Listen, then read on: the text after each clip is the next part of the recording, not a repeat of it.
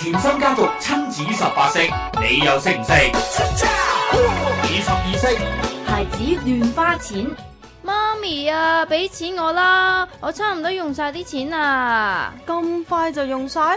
哇，好似前日先至俾咗二百蚊你啫噃。係啊，我尋日請咗幾個同學仔食嘢啊嘛，之後又買咗個筆袋。哇！你咁闊佬請人食嘢啊？而家屋企好有錢咩？係咯，你仲有幾個筆袋都未用，仲去買？咁嗰個筆袋真係好靚啊嘛。靚就要買噶啦！你估屋企而家開金礦啊？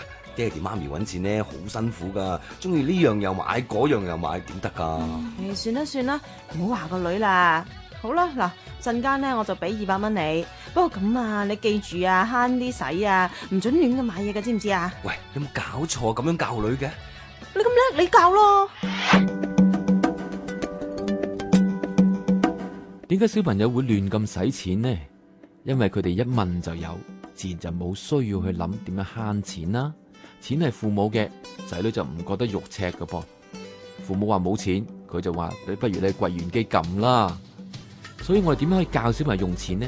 好簡單，俾佢哋學下點樣管理自己嘅錢，使一個冇一個，咁咪使錢呢，梗係要小心啲啦。如果小朋友使大咗嘅話呢，嗱父母一定要有原則嘅噃，就唔補充，俾小朋友吃下苦頭，肉赤下，咁我哋先至可以提升小朋友嘅金錢智能㗎啦。媽咪啊，俾錢我啦，我差唔多用晒啲零用錢啊啦。咁快就用晒？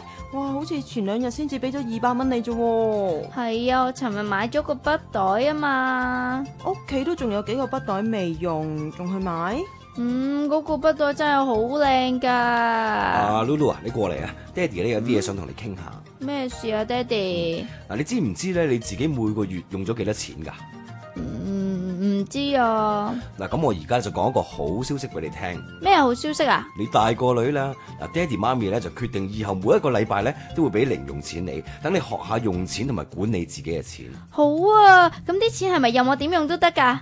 咁又未得喎，咁你都仲係細啊嘛。嗱，啲錢呢就係爹哋媽咪好辛苦咁樣賺翻嚟嘅，所以呢，你想買啲乜嘢嘅話，都要先同我哋商量個。到你大個咗識咧自己揾錢嘅時候咧，咁你就可以自己決定啲錢點用啦。好啊，仲有啊，你要記低自己啲錢呢用咗喺邊度。如果冇問過我哋，又或者使多咗錢嘅話呢，就要用你自己嘅利是錢補翻落去噶啦。哦，知道。好，咁我哋首先咧做一個預算，你話俾爹哋聽，你尋日用咗幾多錢嚟坐車啊？星期一至五下晝三點到五點，黃舒淇、程潔瑩、阿 Lu、甜心家族親子十八式。